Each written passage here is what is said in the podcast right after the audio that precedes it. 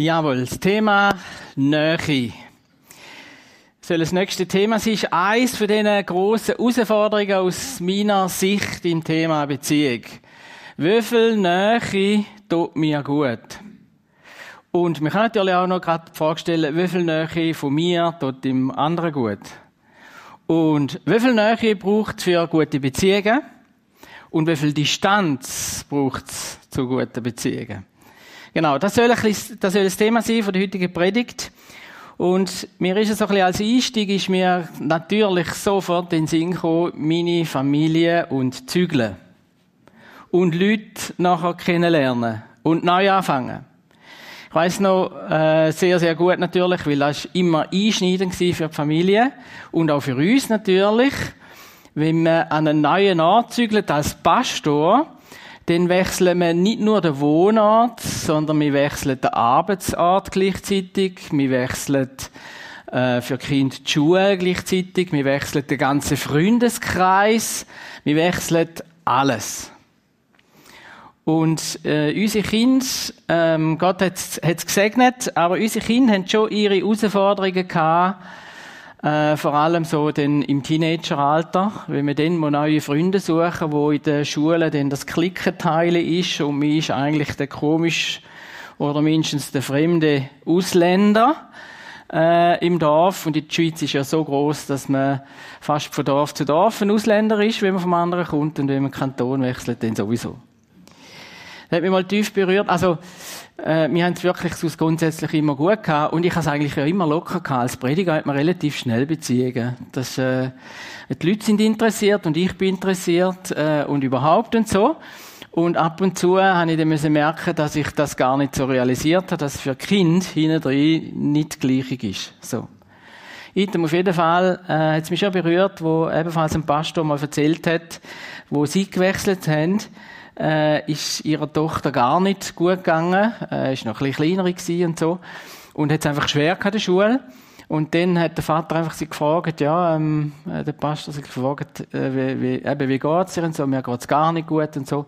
Und dann hat sie den Satz gesagt und der hat mich irgendwie ähm, berührt. Sie hat gesagt, ich fühle mich wie eine kleine Maus, wo kein Mausloch hat. Ich fühle mich wie eine Maus, die kein Mausloch hat. Das heißt, sie ist in einer Welt hinein wo, wo man gern Sicherheit will, wo man gern dazugehören will, wo man gern will, äh, äh, eine Heimat dort haben, wo man gern will, dass einem wohl ist.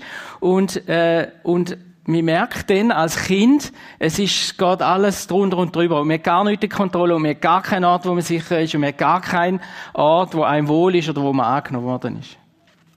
Ich fühle mich wie eine Maus, wo kein Mausloch hat.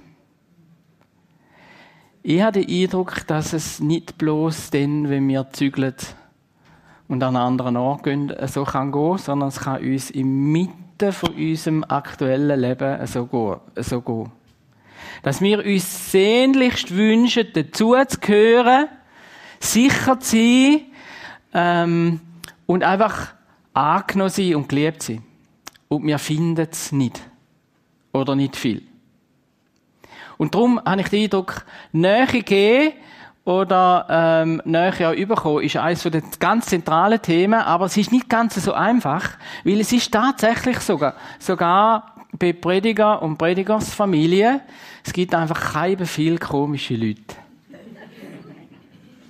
Und es gibt keine viele Sachen, die einem mega schwer fallen, zum ähm, Gemeinschaft haben mit anderen und dann erst noch Nähe geben, so, Beziehungen.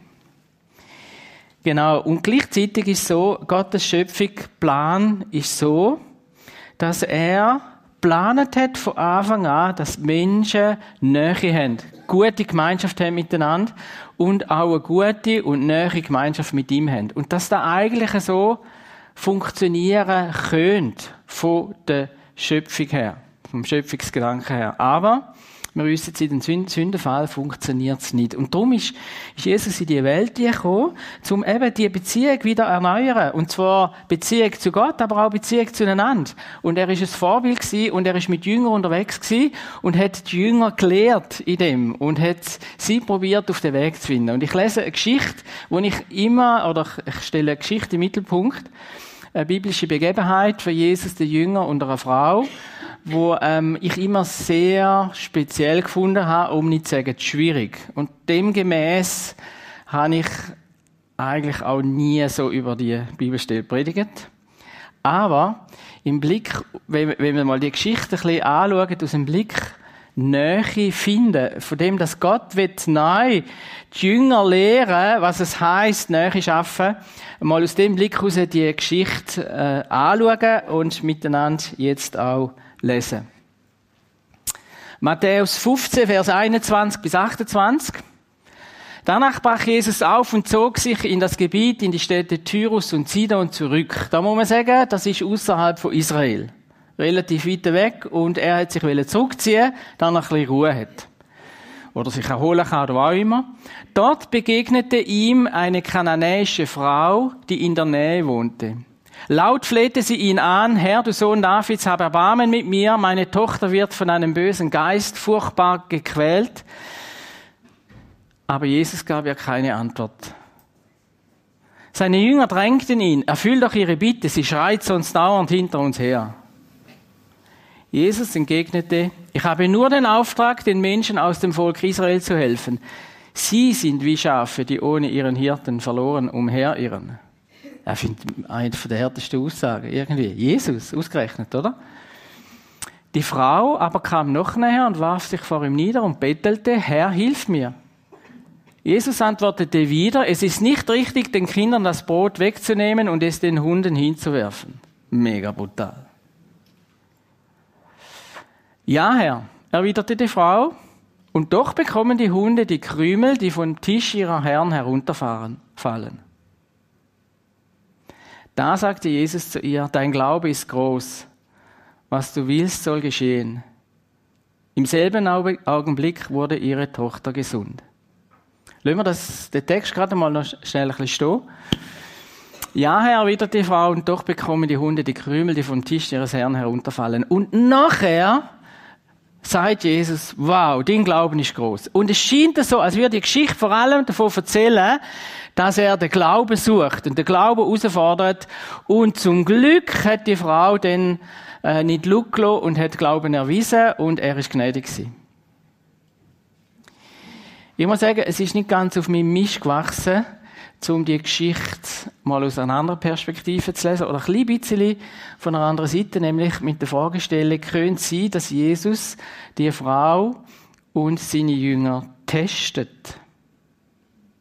Könnte sein, dass er so handelt, dass alle zusammen etwas daraus lernen, warum er auf die Welt gekommen ist und was eigentlich sein Ziel ist, nämlich Nähe zu Gott schaffen, wo Wunder tut und Nähe äh, und, und auch die Erkenntnis, dass zum Beispiel die Jünger, also die, die mit ihm unterwegs sind, lernen von ihm, zum sagen, er ist gekommen, um die Nähe zu schaffen.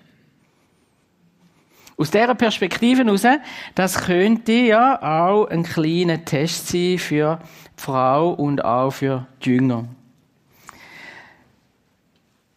Fakt ist, wir alle zusammen sehnen uns nach Nähe. Wir alle zusammen sehnen uns danach, dazu zu gehören,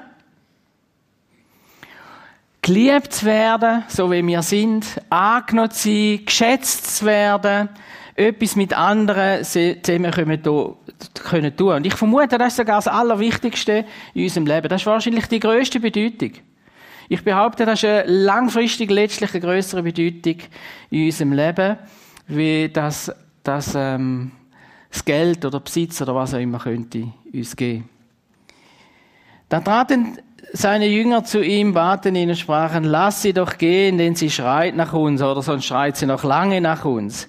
Und wenn wir da ein bisschen drin schauen, merkt man, dass die Jünger, die wollen einfach grundsätzlich die Frau loswerden. Erstens, sie ist eine Frau. Das steht mal anders gewesen wie heute. Das ist eigentlich schon am Rande gewesen, weil der Mann ist zuerst gekommen. Dann das Zweite ist, sie ist eine Heidin. Sie hat gar nicht geglaubt. Sie hat keinen jüdischen Glauben gehabt. Und letztendlich ist in dem hinein steckt, ähm, in der Aussage der Jünger, mach, dass sie los wird, sie stört, schick sie weg. Und da kommt einem doch glatt ein klein bisschen Erinnerung für alle die, die die Geschichte haben. Das ist mir schon mal passiert, nämlich bei den Kindern. Die stören. Vor zwei, drei Sonntagen haben sie ganz laut äh, Musik gemacht dahinter. Ich weiß nicht, wer sich mal erinnert, da, unsere Kinder, hinten dran. Und ich habe sofort zu allen gesagt, die noch schon im Ansatz haben wollen, sagen, äh, Gango sagen, soll leisiger machen. Ja, nicht. Weil schon Jesus hat gesagt, äh, die Kinder gehören dazu. Und Gott sei Dank haben wir einen Haufen Kinder, die zu unserem Gottesdienst dazugehören. Und zwischen die müssen wir das hören. Ich sage jetzt das im geschützten Rahmen, weil sie jetzt ganz äh, leislich in ein Päckchen einpacken und so, oder? Ich meine, wenn es mal so laut ist, dass ein Prediger stört, beim Predigen, dann nachher bin ich vielleicht dann, nein, ich werde Freude haben daran. So, aber es ist doch schon so, es gibt gewisse Sachen, die stören eigentlich. Und vor allem Leute, die jetzt nicht hierher gehören, die stören. Es gibt auch noch andere Sachen, die stören. Gestern bin ich sehr, sehr müde Auto gefahren und da hat es doch Leute, die fahren 65, 66, ehrlicherweise, 66 auswärts, außerhalb. Und das, ah, ich bei einer Strecke eine Viertelstunde fahren, hinter einem, der 66 Stundenkilometer fährt, außerhalb vom, vom Dorf. Das stört. Ich habe, ich sage jetzt nicht, was ich mir gewünscht hätte. Aber es ist so ein Gerät, wo irgend, ja, ist ja gleich. Es gibt ganz viele Sachen, die stören. Und was passiert? Ich muss auch ganz ehrlicherweise noch gestehen, ich bin noch in einen Laden gepostet und dort hat es dermaßen viele Leute gehabt und die sind alle im Weg gestanden. Sind wirklich alle im Weg gestanden. Ich bin müde gestern. So. Und dann nachher hat da das ist ein saublöde Gerät nicht funktioniert da, das Selbstscanning-Teil, und ich habe gefuttert wie ein Ding. Und der Fräulein kommt ganz freundlich und sagt, ja, sie haben eben die falsche Karte, und ich gerade nochmal, so. Es gibt Leute, die stören. So. Und was macht man denn? Was passiert? Nicht einmal nur, was macht man? Sondern was passiert denn? Es passiert automatisch, dass eine riesengroße Mauer ist. Wir bauen Mauern. Wir, wir suchen Nähe, aber wir bauen Mauern. Es gibt selbstverständlich gute Zeiten, wo wir es ruhig haben, wo wir ausgeschlafen sind und wo es uns wohl ist und so weiter, dann passiert das ein bisschen weniger. Aber letztendlich gibt es immer wieder ganz viele Leute, die uns stören, die uns nicht passen, die uns nicht, was auch immer, äh, genehm sind. Und wir bauen Mauern, obwohl wir eigentlich Nähe suchen. Und dann nachher gibt es ganz viele Leute, und ich bin einer von denen, Ah, im Moment nicht. Aber es gibt ganz viele Leute, die, die leiden dann an dem, dass sie keine Beziehungen haben und merken nicht, was für Mauern und viele Mauern, dass sie, ich bin versucht zu sagen, nicht einmal nur bauen, sondern die, die, die, die entstehen einfach durch ihre Art. Ich habe da ein paar äh, Sachen aufgeschrieben. Es gibt noch viel, viel, viel mehr, aber die stecken auch ein bisschen in unserer Geschichte drin. Ähm, Mauern, die wir bauen, oder Gründe, warum wir Mauern bauen, das eine ist die Überheblichkeit. Für den Juden ist es so klar ähm, eine Heidin, wenn ich es gesagt habe, eine Frau, ähm, und dann noch eine Bettlerin vermutlich, oder? Die ist einfach jetzt nur fehl am Platz. Das passt einfach nicht. Weil wir sind Juden, wir sind eigentlich das auserwählte Volk. Wir sind Christen, wo ja den Glauben an Jesus haben. Und wir sind dann noch gemeint, wo es richtig haben. Übrigens am Livestream, ich meine jetzt das, das äh, ironisch ein bisschen, oder einfach nicht so. Weil ich glaube, dass alle Gemeinden da haben. So. Aber, aber die Überheblichkeit grenzt uns automatisch ab von anderen. So. Und macht riesen Mauer, die passen nicht zu uns, die gehören nicht zu uns und wir wollen letztlich auch nichts mit ihnen zu tun haben. Das war das Teil. Und der Höhepunkt der Überheblichkeit ist dann noch, wir werfen Steine nach Leuten. Das ist einmal, äh, haben die Pharisäer und die Hyperfrommen, was wir ja alles nicht sind, aber die Hyperfrommen dort mal, oder, haben natürlich den Leute gesucht, die wirklich Sünder sind und fehl am Platz in dieser Welt und haben den Ehebrecher zu Jesus gebracht und haben ihm eigentlich gesagt, äh, Mose würde sagen, steinigen. Und Jesus sagt ihnen dann ja, wer ohne Sünde ist, der soll den ersten Stein werfen. Wie viele Steine werfen wir nach Leuten, die nicht zwingend Sünder sind und so, aber die einfach stören? Wie viel Steine werfen wir nach Leuten, wo man findet, ja, es ist ja verrückt, was die machen, oder? Das macht man doch nicht. Ähm, und Jesus ist, ist, Jesus ist nicht gekommen, um Steine zu werfen. Er ist nicht gekommen, um zu richten. Er ist gekommen, um zu retten, um zu heilen, um zu helfen, um weiterzubringen. Das ist sein Plan. Und dann gibt es noch eine Mauer von der Antipathie. Die Nase gefällt mir nicht. Ich has, ich has zuerst zu Unterstunden gehabt, ich sagen, nein, eigentlich gehört fast zu Oberstunden. Ich behaupte, der grosse Teil von dem, wo wir uns distanzieren von Leuten oder Leute nicht an uns herkommen hat, hat mit Sympathie oder Antipathie zu tun. Er gefällt mir jetzt einfach nicht, oder? Und, und, und das Spannende ist ja, dass wir durch da Leute ähm, verkennen. Wenn man nämlich wahrscheinlich fast jeder Mensch, wenn man näher kennenlernen und vielleicht gerade bei denen, wo wir dann gezwungen sind, zum zusammen zu arbeiten oder gezwungen sind, zum etwas zusammen zu machen und wir plötzlich den Wert sehen, den Mensch sehen hinten dran, plötzlich taucht da etwas auf, wo uns, wo man merkt, wow, wie wertvoll. Ich habe, ich habe es glaube schon mal erzählt, ich bin vor zwölf Jahren auf dem Jakobsweg gewesen, habe 700 Kilometer bin ich gelaufen äh, in Spanien und auf dem Jakobsweg, da läuft man so jeden Tag einfach für sich, bin ich alleine losgelaufen und dann trifft man zwischen die Leute und dann lauft man mal einen Tag lang wieder mit ihnen und dann nachher nicht mehr und dann sieht man in 10 Tagen wieder und läuft wieder ein bisschen mit dem und dann sieht man wieder in 14 Tagen und läuft wieder ein bisschen mit dem. Mega spannend. In der ersten Begegnung, 90 Prozent von denen, habe ich mega doofe Leute gefunden. Und ich bin mega froh gewesen, wenn sie wieder irgendwo anders gelaufen sind. Also sagen jetzt nicht weiter, auf die sind, schauen jetzt nicht zu. Aber bei allen, bei allen, wo ich es zweimal getroffen habe, habe ich gedacht, ah, das ist eigentlich gar nicht so schlimm. Und beim dritten Mal, wo ich es getroffen habe, habe ich gedacht, das ist eigentlich noch ein cooler oder eine coole. Und beim vierten Mal haben wir uns umarmt. Das war normal. Da hat man sich umarmt, sich mega gefreut, dass man ihn nochmal sieht. Weil es einfach so lässig ist, dass man den Menschen nochmal sieht. Hat viel mit dem zu tun wenn wir das ein bisschen durchschauen in unserem Leben. Antipathie und Sympathie. Und dann das dritte, Alltagsstress. Ich habe jetzt gar keine Zeit. Komm, Jesus, wir müssen weitergehen. Ah, mach was. Schick sie fort oder tu sie heilen. Aber wir, wir müssen ja Wichtiges machen. Was auch ein Riesenmauer ist, ist Eifersucht und nicht. Da trennt uns, wenn wir neidig sind oder eifersüchtig. Da trennt uns innerlich. Und äußerlich schaffen wir es dann, so eine Pseudo-Ehrlichkeit, ich habe mal, ich habe probiert, einen Satz aufzuschreiben. Das ist doch quasi ein bisschen immer lächeln. Wie ist denn freundlich und lieb? Bringt vielleicht sogar noch einen lieben Satz und so, aber wir meinen es eigentlich nicht so. Es gibt auch noch ganz andere Sachen. Wir bauen Mauern und trennen uns da damit von Menschen. Und in unserer Geschichte sogar verhilft oder könnte verhelfen, dass die Frau nicht Gott begegnet. Dass die Frau kein Wunder erlebt. Und ich glaube, es ist äh, darum ein ganz ein wichtiger Plan, dass wir, dass wir äh, keine Mauern bauen, dass wir uns selber durchschauen und dass wir mit Jesus Hilfe probieren, einfach immer wieder äh, das zu überwinden, die Punkte. Weil Gottes Plan ist, und ich will jetzt immer wieder sagen, Gottes Plan und Ziel ist, eine Gemeinschaft zu schaffen, die näher ist. Siehe, ich stehe vor der Tür und klopfe an. Wenn jemand meine Stimme hören wird und die Tür auftun, zu dem werde ich hineingehen. Jesus hat das Ziel, zu jeder Herzen, zu jedem Leben trainiert zu stehen. Er drängt sich nicht auf, aber das ist sein Plan. Oder, und das ist eine von meinen Lieblingsgeschichten, ich hoffe, dass es gleich mal passt, um darüber zu predigen. Äh, Jesus will, dass alle Menschen am Tisch von der Gemeinschaft, vom König, vom Reich Gottes sitzen und miteinander das Fest feiern. Es gibt so ein biblisches Gleichnis, wo Jesus sagt, wenn der König äh, Diener ausschickt und zuerst die eigenen Leute, weil die ja äh, logischerweise zuerst äh, eingeladen sind und auch sicher zuerst kommen und so.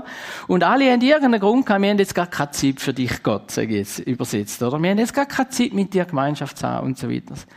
Und das hat der König dermaßen ähm, motiviert, zum zu sagen, geht nochmal los und ladet alle ein, die ganze Welt. Weil eigentlich ist die ganze Welt eingeladen, ähm, egal wer, was für eine Farbe und was für einen Hintergrund und was für, weiß ich auch immer, alle sind eingeladen und ich stelle mir den Tisch vor. Ein mega Tisch. Das ist, das ist im Himmel oben drin. Ein mega Tisch, eine riesige Gemeinschaft und vor allem gibt's zu essen. Ich finde das mega. Gottes Plan ist, dass alle, das ist sein Plan. Er hat das sogar in unser Leben eingeleitet. Das hat mich mega spannend gedacht. Das ist eine kleine Klammer, äh. Ich habe ein Buch gelesen von der Bronnie Ware. Das ist eine Palliativpflegerin. Sie hat das Buch geschrieben, die fünf Dinge, die Sterbende am meisten bereuen. Fünf Dinge, die sterben am meisten bereuen. Sie hat ganz viele Menschen, ist zu denen heim und hat sie begleitet, bis sie gestorben, äh, gestorben sind. Und hat dann einfach, hat dann fünf Sachen gefunden, wo alle, wo, wo alle, alle haben. Das eine ist, der eine Wunsch haben die Leute so formuliert, ich wünschte, ich hätte den Mut gehabt, mein eigenes Leben zu leben dass ganz vieles Gefühl habe ich eigentlich da gelebt, was andere wollen, oder einfach die, doch kann ich muss jetzt da machen, oder was immer. Zweiter Wunsch war, ich wünschte, ich hätte nicht so viel gearbeitet. Sie hat gesagt, alle Männer, wo sie gepflegt hat, und das sind viele gewesen, alle Männer haben das in irgendeiner Form gesagt. Ich wünschte, ich hätte nicht so viel geschafft. Und mehr Zeit verbracht mit meiner Familie und meinen Freunden. Dritter Wunsch, ich wünschte, ich hätte den Mut gehabt, meine Gefühle auszudrücken und zu sagen, wie es mir wirklich geht. Vierter Wunsch, ich wünschte mir, ich hätte den Kontakt zu meinen Freunden aufrechterhalten. Und der fünfte Wunsch, ich wünschte, ich hätte mir erlaubt, glücklicher zu sein. Wie eine spannende Aussage. Wir haben die Freiheit zu wählen, sagt sie ähm, ob wir in Muster stecken, die halt einfach immer ein bisschen schwer und so sind, oder zu sagen, äh, ich habe das Ziel in meinem Leben, auch wirklich das Leben geniessen und, und glücklich sein. Auf alle Fälle, bei diesen fünf Wünschen haben die meisten mit, mit Beziehungen zu tun und mit Freundschaften, wo man irgendwo nicht gepflegt hat oder falsch gepflegt hat oder nur ein bisschen gepflegt hat. Und wenn wir jetzt in unserer Geschichte anschauen, dann merkt man, oder wenn wir es jetzt eben aus dem Horizont heraus anschauen, ähm, dass Jesus in die Welt gekommen ist, um den Menschen zu begegnen, sie zu heilen, ihnen zu helfen und so. Und das wüssten ja eigentlich die Jünger. Sie haben es ja schon vielmal erlebt. Zum Beispiel bei der Samariterin, wo ja auch nicht eine, eine reine Jüdin war, oder? Jesus hat Menschen geheilt und ihnen geholfen und er ist nie hart zu irgendjemandem. Und darum glaube ich, dass ähm, der eine Test an die Jünger gegangen ist. Es steht ja dann dort, ähm, sie hat um Hilfe bittet und dann heißt und er reagierte mit keinem Wort. Können Sie, dass das eben ein Test war, ist ein Jünger? Das erste, was hätte er sich gewünscht von den Jüngern? Hey Jesus, wir haben dich doch gesehen äh, was du schon als du hast. Eben, äh, klar, sie ist eine Ausländerin, aber könntest du ihr nicht helfen? Weil du hast ja schon anderen geholfen, die jetzt nicht Juden sind. Hey Jesus, du bist doch wegen dem auf die Welt gekommen. Da hast doch die ganze Zeit predigt, dass wir Liebe üben und helfen und so weiter. Du hast dich sogar selber mal ausgeschickt, anderen zu helfen und so weiter. Ich glaube, das ist unter anderem ein Test an die Jünger. Und dann müssen wir aber sagen, aber die Jünger haben an dem Tag den Test nicht bestanden. Sie haben nämlich nichts gemacht. Es ist kein Einwand gekommen. Was, was gekommen ist, bring sie los. Der Test hat die Frau, er reagiert nicht. Und die große, der erste Test an die Frau war, was macht sie jetzt? Es gibt ja eigentlich in, dem Sinne zwei Fragen an die Frau, wenn es jetzt ein Test ist. Sie zum einen, ist dir deine Töchter so wichtig, dass du die Beschämung aushaltest und drin bleibst? Oder ist das gut jetzt so? Er will nicht. Und der zweite Test ist ein bisschen, traust du das dem tatsächlich immer noch zu, dass er das kann? Töchter heilen, wo ja nicht einmal da ist. Und die Frau ähm, besteht den Test. Sie geht weiter. Sie geht weiter und durch da bleibt sie in der Nähe von Jesus. Und das ist der eine Punkt, den ich, den ich mir wünschte, wo wir den mitnehmen. Auch wenn Jesus nicht so reagiert, wie wir uns das wünschen oder erhoffen, oder nicht sofort reagiert oder anders reagiert oder was immer, die entscheidende Frage wird auch für uns immer wieder sein, bleiben wir bei ihm und trauen es ihm zu behalten wir die Nähe zu ihm. Das ist der große Punkt, um nachher irgendwann äh, zu erkennen, dass er eben dass er tatsächlich keine Mauern hat. Er ist immer um uns. Der Heilige Geist steht immer parat. Und er hat immer eine Antwort, manchmal anders als wir denken. Ich habe vor, vor noch nicht langer Zeit, habe ich mir gewünscht, bin ich in der Ferien gewesen, und dann ist ein Vogel auf einen, auf einen Hague geflogen, so eine, ich glaube, ein Rotbrüstler gewesen. Also hat eine rote Brust gehabt, wie der Fußgang. Auf jeden Fall habe ich so gedacht, wow, jetzt ist es so ein bisschen wie ein, ähm, wie heisst der, es hat einen Mönch gegeben, wo, wo, wo die Vögel gehört hat reden. So. Da ist mir gerade der Name empfallen.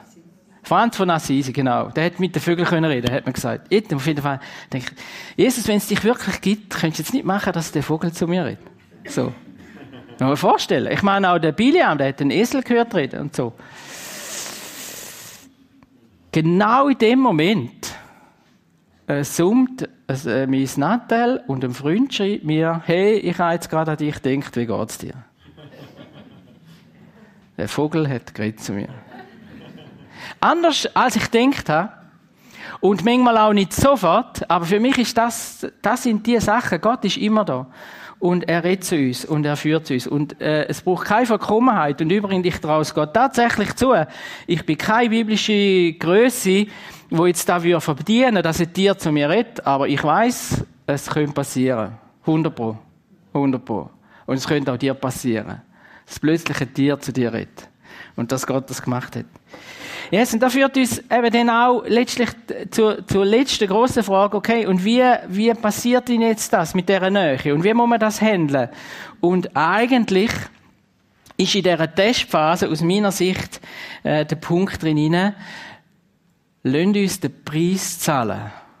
Das, was uns kostet, Nähe zu schenken. Lasst uns den Preis zahlen. Lasst uns den Preis auch zahlen, was es uns kostet, anderen Nähe zu schenken. Dann werden wir die göttliche Gemeinschaft erleben, immer mehr, wo Gott für uns vorbereitet hat. Schauen wir nämlich noch genauer nochmal daran her. Es ist nämlich wie ein zweiter, die erste Testphase für die Frau ist ein bisschen reagiert, äh, also Jesus reagiert gar nicht. Und was macht jetzt die Frau? Und sie ist weiter dran geblieben und gesagt, Herr, erbarm dich. Und dann, die zweite äh, Schritt ist ein bisschen der gewesen, dass Jesus ja nicht den sich erbarmen hat, sondern ich finde noch brutaler geworden ist. Es ist nicht recht, dass man den Kindern ihr Brot nehme und werfe es vor die Hunde. Boah. Sie sprach, ja Herr, aber doch essen die Hunde von den Brotsamen, die vom Tisch ihrer Herren fallen. Ich finde, kecke Frau, hä? Cool. Auf jeden Fall, was eben noch spannend ist, oder ich finde es noch spannend, eigentlich steht da nicht Hunde, sondern steht Hündchen. Und ähm, wir können eigentlich übersetzen wirklich Schoßhündchen, oder? Also, ähm, es ist nicht recht, dass man, dass man äh, Brotsamen so im Hündle gibt. So, jetzt, ähm, hat Jesus eigentlich gesagt. Und das Coole ist ja bei der Antwort von, von dieser Frau, und wenn man das so ein bisschen weiss, dann merkt man, da steckt mehr dahinter, wie jetzt einfach nur eine Sturheit, und ich will jetzt einfach, dass das Kind gesund ist. Sie antwortet mit dem gleichen Wort retour. Ja, ja.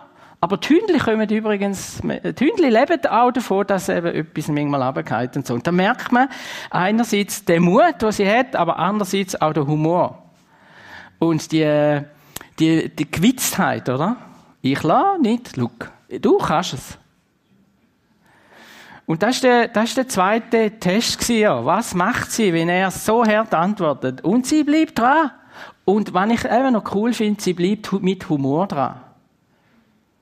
Wie lässig ist denn da, wenn wir bei allem, was uns auch innerlich manchmal auf Tausend steigen lässt und uns Distanz machen lässt, wenn wir da drin den Humor könnten behalten wie verhaltest du dich jetzt tatsächlich wie so ein Schosshündli, so ein Vertwünz, oder? Es muss so laufen, wie du wirst. Hat mir mal jemand gesagt, dass der Zorn, und das ist ja früher noch mein Problem gewesen, wo ich jetzt noch ab und zu habe, schon noch ein bisschen habe.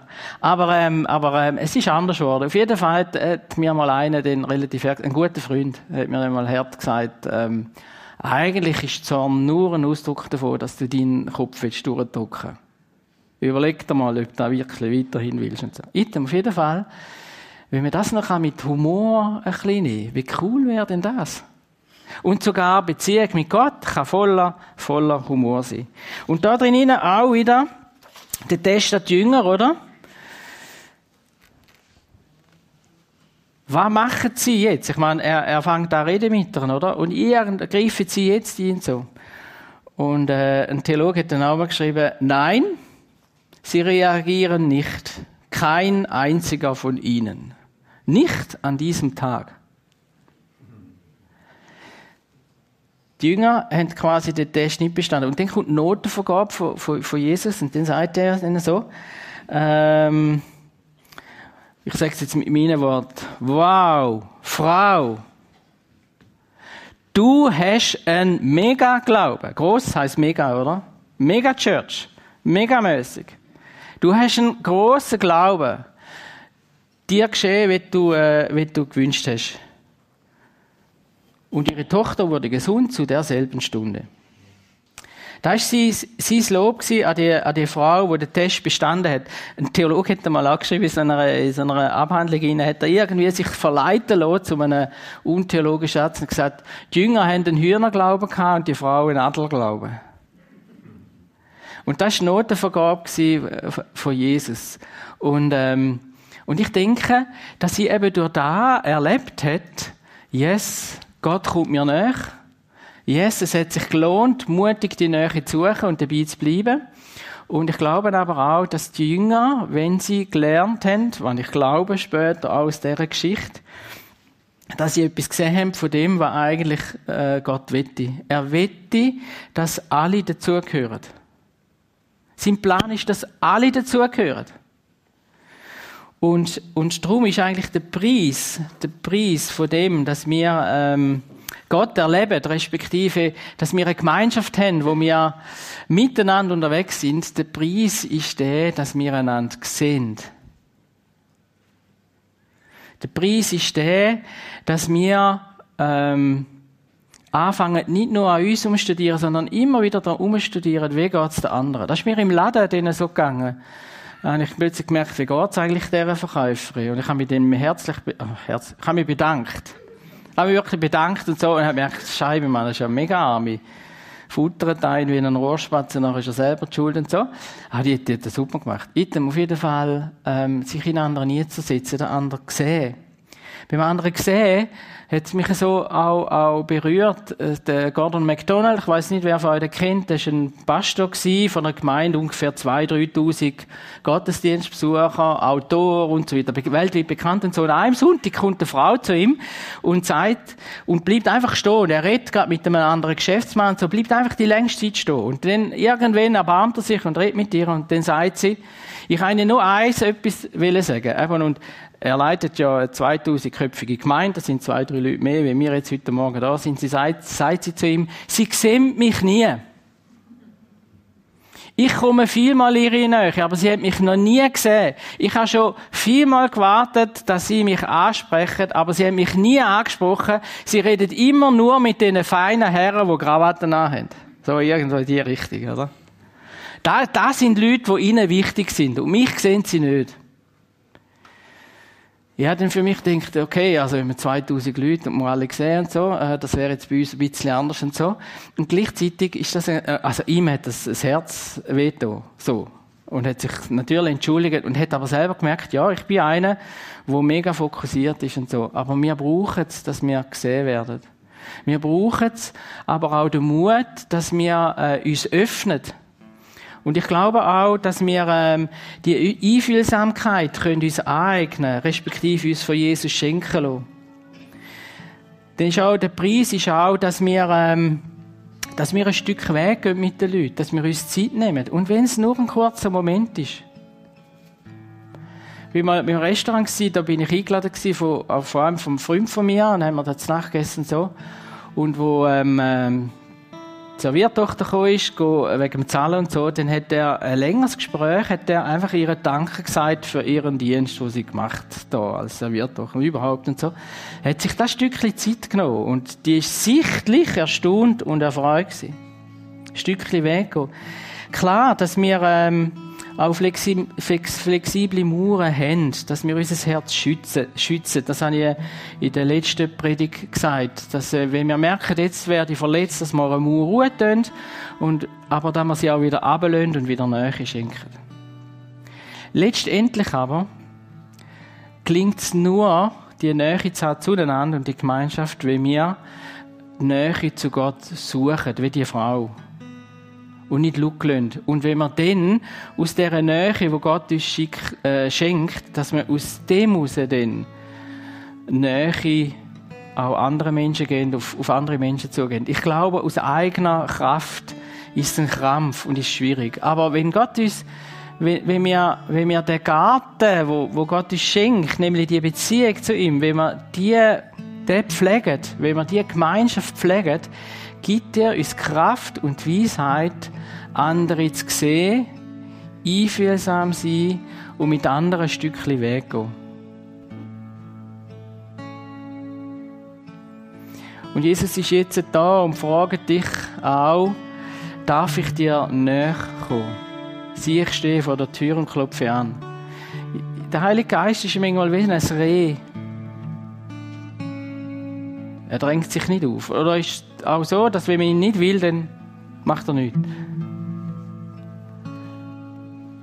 Aber er will dir näher kommen und dir helfen in deinen Beziehungen. Er will dir helfen, anderen Nähe zu schenken. Ich bete und für alle die, die sich die Nähe zu Jesus wünschen, auch neu wünschen, die können auch innerlich einfach mitbeten.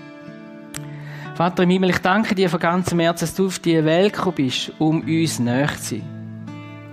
Um jedem Menschen deine Nähe zu bringen. Und das gilt auch mir. Und wir müssen nicht besondere biblische oder was für immer Personen werden, um das Wunder zu erleben, dass du da bist, dass du uns begegnest. Ja, dass du in unserem Leben Wunder tust, Heilige schenkst, Veränderungen schenkst, eine neue Sicht schenkst und auch in den Beziehungen zu anderen Menschen uns auf einen neuen Boden stellst. Das ist, das ist, das ist möglich. Und du siehst jetzt gerade, wo dass wir eine Beziehung haben, wo es schwierig ist wo wir vielleicht auch Mühe haben, Nähe zu schenken. Und ich bitte dich jetzt, dass du Verletzungen heilst. Wir legen es dir her. Du bist gestorben für am Kreuz, für da. Und wir bitten dich, schenk uns eine neue Freude. Und schenkt uns die Weisheit, wie wir Nähe schenken können, ob es auf Zeit ist oder auch tiefere Freundschaften. Schenk uns Weisheit. Und wir legen dir jetzt gerade die Person her, die uns jetzt gerade in den Sinn kommt, wo wir das eigentlich sollten und auch wettet. Und Jesus sieht jetzt das und hilft dir. Und er schenkt das Wunder von einer neuen Nähe. Amen. Amen.